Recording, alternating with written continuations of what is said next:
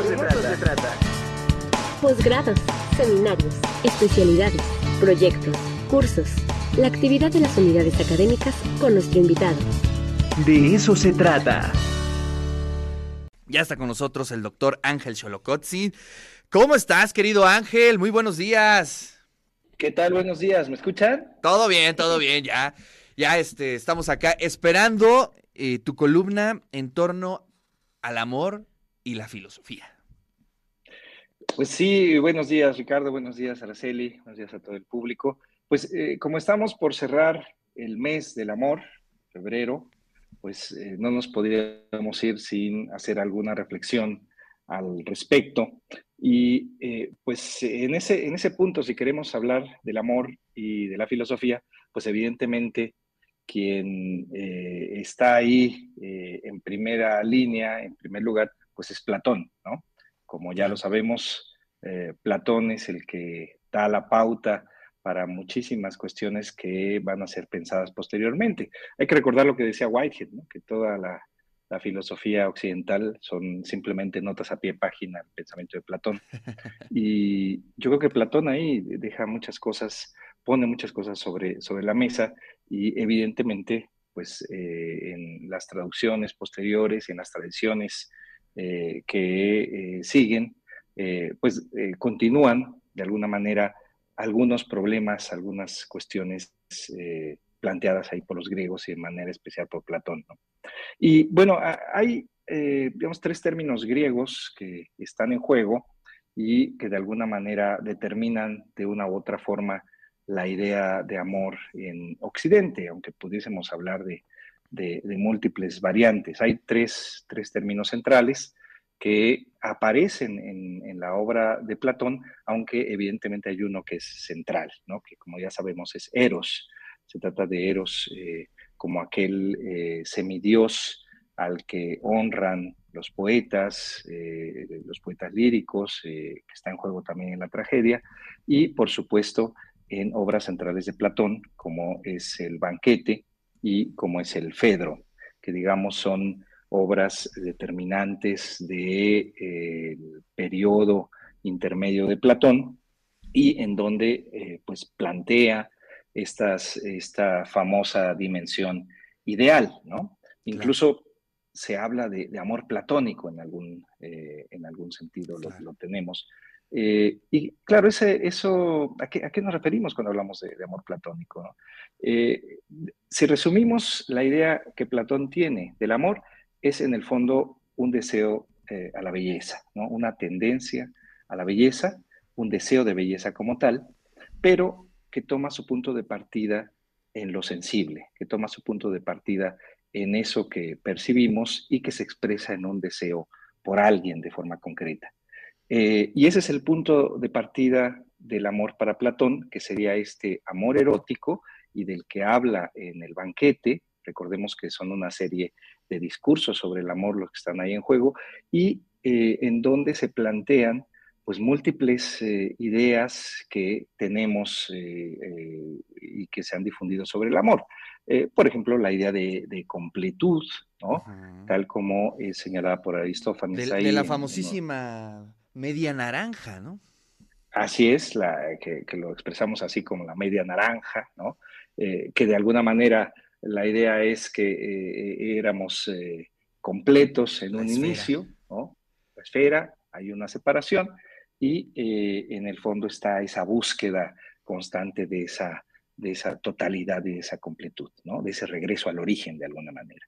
Esa, por ejemplo, es una, una de las ideas que están ahí. La otra, también conocida, pues es el origen propio de Eros en términos de la abundancia y la pobreza, ¿no? Poros y penia, como está señalado en otros de los discursos del banquete, en el caso de Pausanias, eh, y en donde se plantea esta eh, contraparte de el, exceso o de eh, lo suficiente y de la necesidad en términos de esa, esa falta, ¿no? y a la vez entonces también la necesidad de que Eros se encuentre eh, entre esos eh, extremos. Eh, pero bueno, el, el, asunto está en que Eros sería el punto de partida para Platón, pero que concluye en otra idea de amor que para él sería ya ese cumplimiento de la belleza, ¿no? Y a partir de ahí entonces tendríamos esta idea de amor platónico en el sentido de amor ideal, y que curiosamente, eh, para ello Platón usa otro término que es filía. Eh, y de donde tenemos precisamente el propio eh, origen de la palabra filosofía, en términos de amor o tendencia a la sabiduría.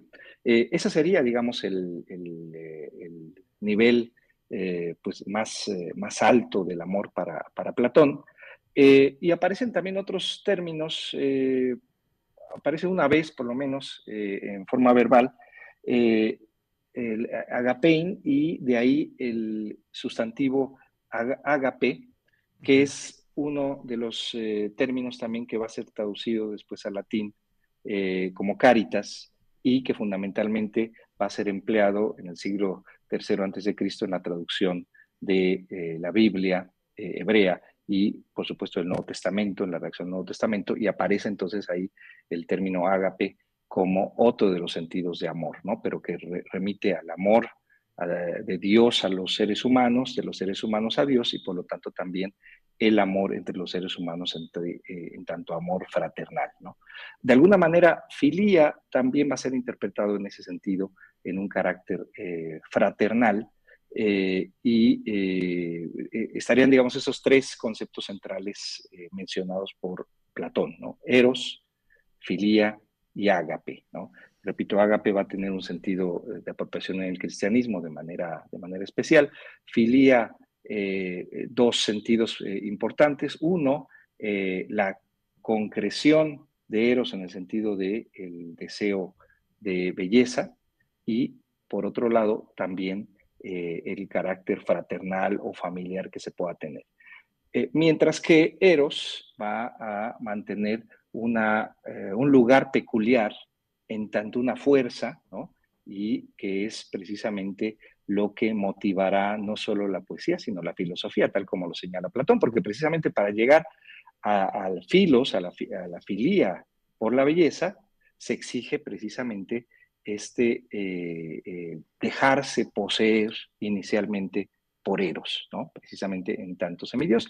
Y todos los discursos que están alrededor de Eros en el banquete eh, van en, ese sentido y en esa dirección, y en donde pues expresan las exigencias y las limitantes de la posesión de Eros. ¿no? Hay dos términos que están en juego a lo largo de todo el banquete, que es Erómenos y Erastés, y Erómenos sería el, ser amado y Erastés el amante, ¿no? Claro. Pero el Erastés estaría poseído por Eros en sentido estricto, mientras que el Erómenos, en tanto el ser amado, pues más bien en términos de filía o de amistad, ¿no? Y por ello entonces Platón deja ver eh, la no correspondencia, ¿no? Que estaría ahí.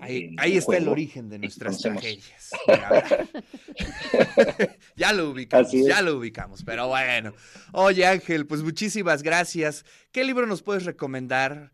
Además de los diálogos, ¿no? Este, para mm, entrarle al tema, porque es interesantísimo de dónde proviene esta idea, ¿no? Porque, bueno, habrá discusiones, ¿no? Habrá quien dice que sí es entre comillas, natural el amor, habrá quien diga que es una manifestación cultural de Occidente, ¿no? Pero es muy interesante discutir el tema. Sí, eh, incluso el propio Platón eh, señala el lugar que ocupa eh, Eros en el marco de la polis, ¿no? en el marco social, en el sentido de la reproducción misma, ¿no? Y en el sentido de las funciones de la polis, como es el caso de la formación militar, ¿no? y en donde eh, se daba precisamente el amor entre hombres en ese, en ese sentido, ¿no? que era, tenía estos, estos fines, digamos, eh, bélicos en el sentido de la formación militar, pero por otro lado estaba el amor heterosexual en términos de la reproducción. Entonces también ahí eh, Platón, en, tanto en el banquete como en la República, también ubica el, digamos, la dimensión social que tiene el amor, ¿no? Pero yo creo que lo, importante, lo, que eh, destaca en primer lugar es esta fuerza que tiene Eros en términos de creación poética y filosófica. Eso es lo que mueve precisamente a la tendencia a la belleza en el caso de la filosofía. pues, pues eh, libros hay, hay muchísimos. Eh, bueno, hay, hay uno muy conocido que es, por ejemplo, Eros en la antigua Grecia, ¿no? de, de Claude Callam, de Acal. Ese es un panorama completo de la cuestión de Eros en la antigua Grecia en todas estas dimensiones que hemos señalado. Claro. Ahí por ahí también hay un libro, digamos, como para contrastar la perspectiva de Occidente, la famosísima llama doble, ¿no? De Octavio Paz, que también es bien, bien interesante. Ángel, muchísimas gracias. Te mando un fuerte abrazo y nos saludamos el siguiente lunes. Muchas gracias, Ricardo. Gracias, Araceli y a todo el público.